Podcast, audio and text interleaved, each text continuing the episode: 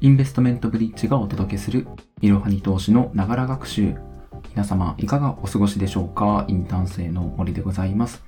このエピソードでは投資、経済、お金、ビジネス関連の書籍をインターン生がピックアップしてご紹介していきます。今回ご紹介するのはビジネスエリートになるための投資家の思考法という本になります。以前、えー、奥野一茂さんが書かれた教養としての投資という本をご紹介したんですが、同じ方が書かれた2作目になります。前作で紹介した労働者2.0に必要なずば抜けたビジネスパーソンになるために、インベスターシンキング、投資家の思考法を身につけようという本ですね。ビジネスの本質である付加価値を創出する構造を見極めることが非常に重要で、そこに重点が置かれた前作より実践的な本になっているんじゃないかなというふうに思います。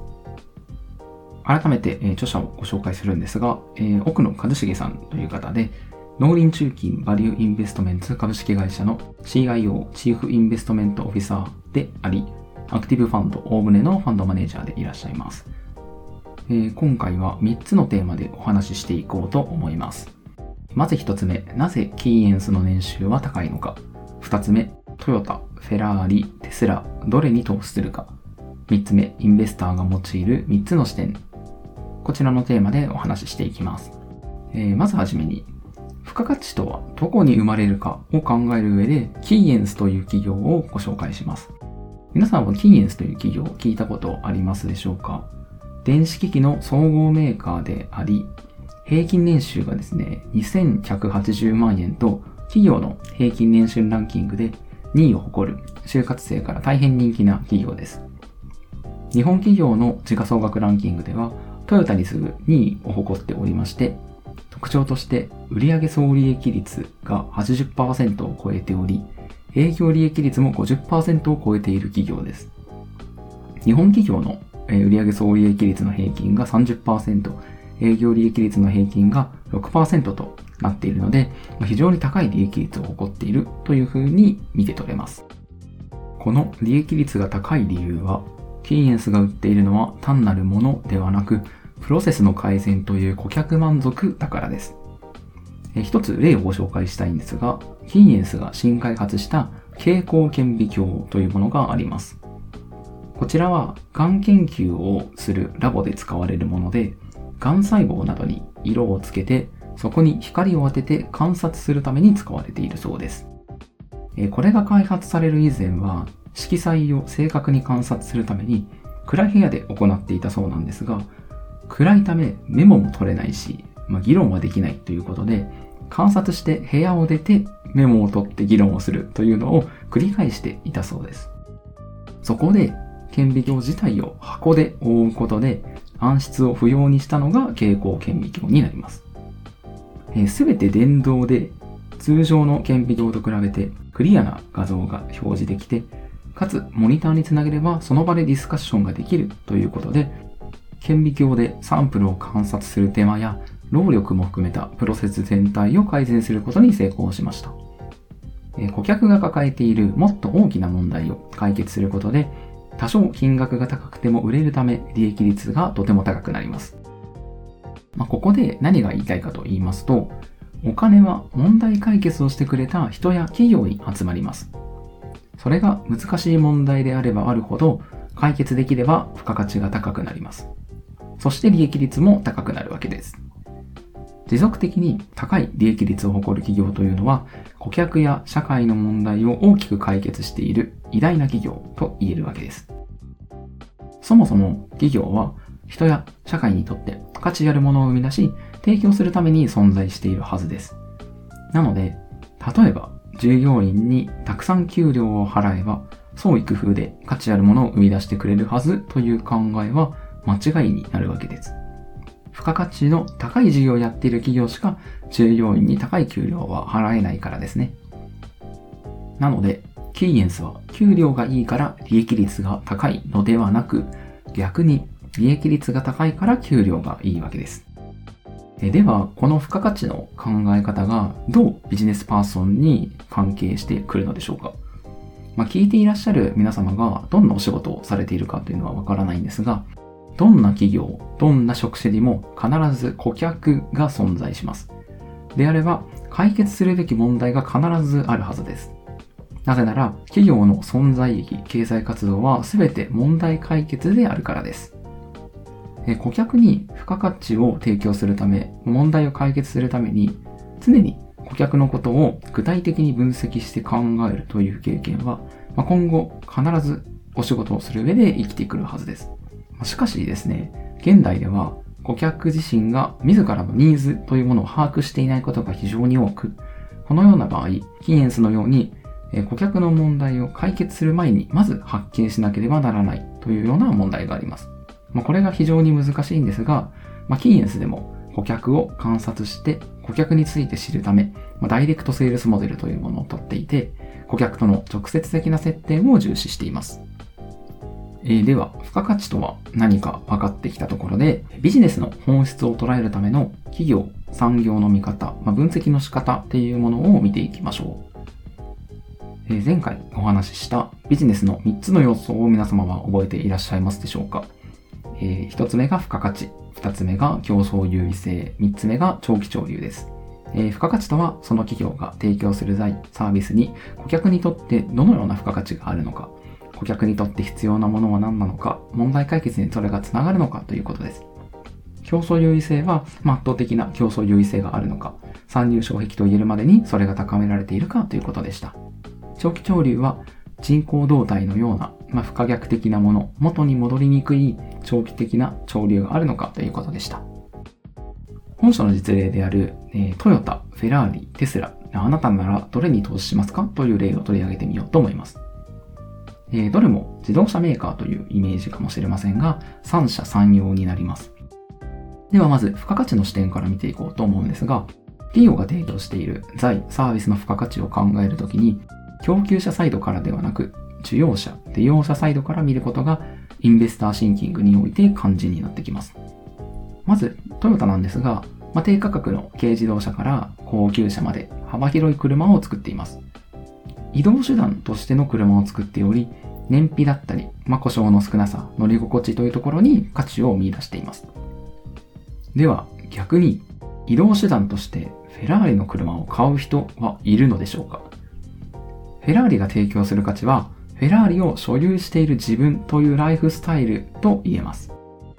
では、テスラを考えてみると、テスラは EV、自動運転ソフトウェアだったり、ロボットや電池、まあ、AI など、今後どうなるかわからないような事業を提供しています。本書では、未来的な何かに価値を感じている人が多いのではというふうに書かれています。次に、競争優位性を見ていこうと思うんですが、まず、トヨタの競合は、フォルクスワーゲンやフォード、日産などが挙げられます。トヨタの生産技術は素晴らしく、高い競争優位性はあるんですが、参入障壁とまではいかないのではないでしょうか。次にテスラを見てみくと、EV は技術的な参入障壁が低いことで知られています。中国でも新興企業が次々 EV 製造に参入してきていますし、日本でもソニーが参入してきていますね。フェラーリの競合はポルシェやランボルギーニが該当します。1台数千万以上するんですが、販売台数はどの地域でも増加しており、納車まで1年以上待つ状態が普通だそうです。このブランドはかなりの競争優位性と考えられます。えー、最後に長期潮流を見ていこうと思うんですが、エンジン車の需要は低迷していて、まあ、かなり向かい風と言えますね。逆に EV は市場が拡大しています。しかし、お話しした通り、参入障壁が低いせいで、売上が伸びても利益が自動的に増大しないというような欠点があります。一方で、世界中でフェラーリを買えるような10億円以上の資産を持つ富裕層は増加し続けており、フェラーリのオーナーも増えている傾向にあります。ということで、皆様お分かりいただけたと思うんですが、奥野さんであればフェラーリに投資するという結論でした。え実際、大船のグローバル長期源泉の上位10銘柄にはフェラーリが組み入れられています。え、まとめるとですね、本当に強い企業というのは、投資に一定の資金を投入することによって、同業他社に対する競争優位性を高め、さらに大きな利益を持続的に上げることで、企業価値を向上させていく企業と言えます。それを見極める上で、えご紹介したようなプロセスをたどるわけです。次に、事業の経済性、ポジショニングを見極める上で大事なインベスターの視点を3つご紹介します。1つ目が俯瞰的に見ること。2つ目が動体的に見ること。3つ目が斜めから見るということです。本日は時間の関係で斜めから見るをご紹介いたします。俯瞰的に見る、動体的に見ることも非常に大事なので、ぜひ本書を手に取ってみていただければと思います。えー、人の写真は斜めから撮ると美しく見えるというふうに聞いたことはないでしょうか？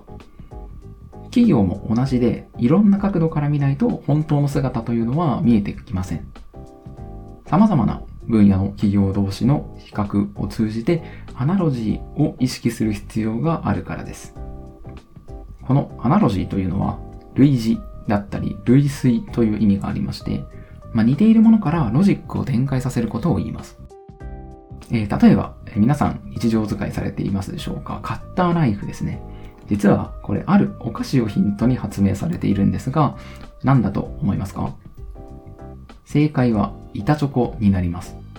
まあ、ただ正確には板チョコとガラスから発想したそうです。折り筋がついている板チョコと割れると鋭利になるガラスを見て切れなくなったら折れてまた鋭くなるカッターを作れば1枚の刃でも何回も新しい刃が使えると気づいてカッターナイフが誕生したそうです。このアナロジーを考えるというのが斜めから見るということになります。このアナロジーには2種類ありまして、一見同じように見えるけど実は異なるものと、一見違って見えるんですが実は根っこは同じものがあります。今回は一見違って見えるんですが根っこは同じものを紹介しようと思います。え皆さんはジボダンという企業をご存知でしょうか？世界最大シェアを誇る香料のメーカーになります。例えば、キットカットとか、あと P&G の医療用洗剤に使用されている香料です。えー、このジボダンが提供する香料によって決定される味や香りというのは、消費者が商品を買うかどうかを決める購買動機に寄与する割合が非常に高いという特徴があります。香水であれば約8割、食品や日用品でも5割が香りに由来するとされています。しかし、香料のコストというのは、原価に占める割合が0.5%から6%くらいしかないというようなことがあります。まあ、つまり、支払うコストに対して得られる効用が非常に大きいというような特徴があるわけです。例えば、他のメーカーが半分の値段で新しい香りを提示してきたとしても、コストではなく効用が大きく損なわれる可能性があるため、そもそも価格競争になっていないというのがジボダンの香料になります。これと類似しているのが、キッコーマンの本醸造醤油になります。一般的に調味料というのは料理の原価を占める割合が小さいのにもかかわらず、最終的な味を決める上で極めて重要になってきます。中でも製造にノウハウが必要だったり、各家庭の食文化にブランドイメージと一緒に根付いている調味料は価格競争に巻き込まれず長く需要が続くでしょう。だから、キッコーマンの本醸造醤油は科学的に作られた競合品の数倍の値段がするにもかかわらず米国で圧倒的なトップシェアを長く維持しています。えー、もう少しわかりやすい例をご紹介しようと思います。皆さんはキャバクラやホストのシステムをご存知でしょうか？お客さんがその人にまた会いたい、応援したい、気を引きたいという心理的作用からお金を投入していくというようなモデルになっていると思います。この手法が応用されたビジネスをご存知ですか？それは AKB48 です。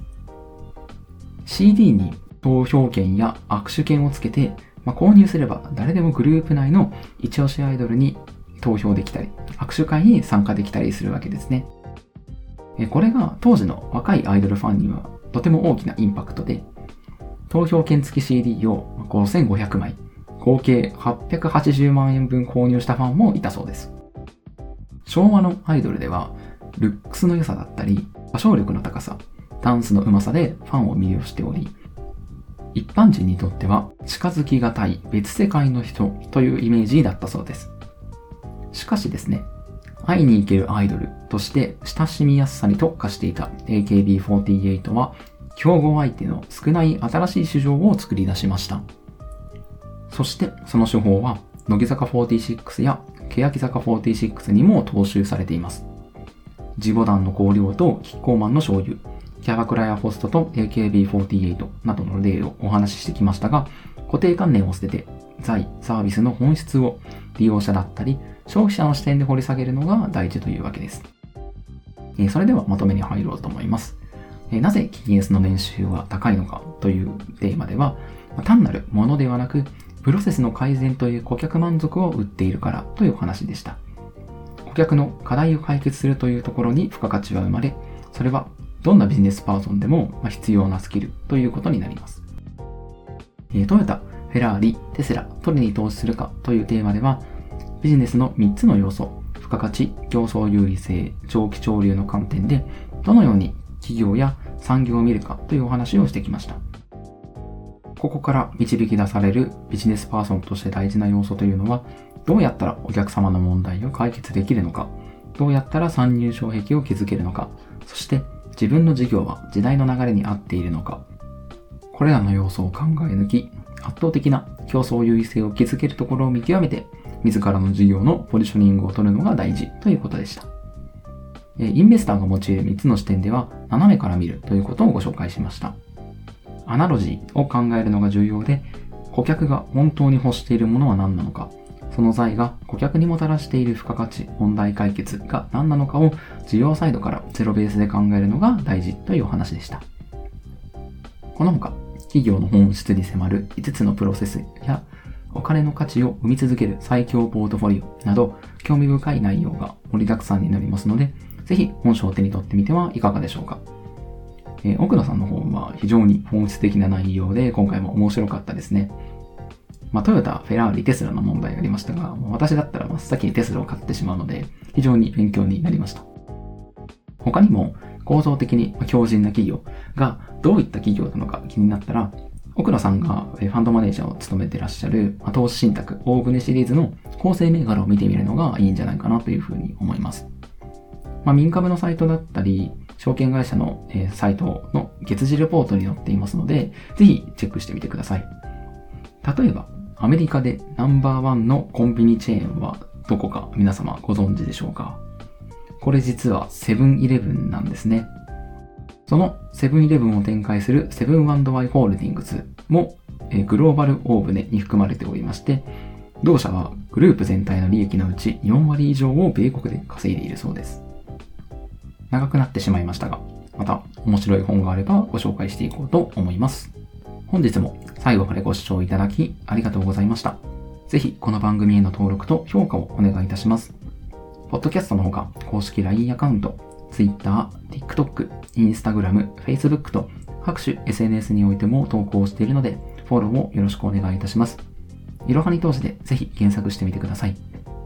また、株式会社インベストメントブリッジでは、個人投資家向けの IR 企業情報サイト、ブリッジサロンを運営しております。こちらも説明欄記載の URL よりぜひご覧ください。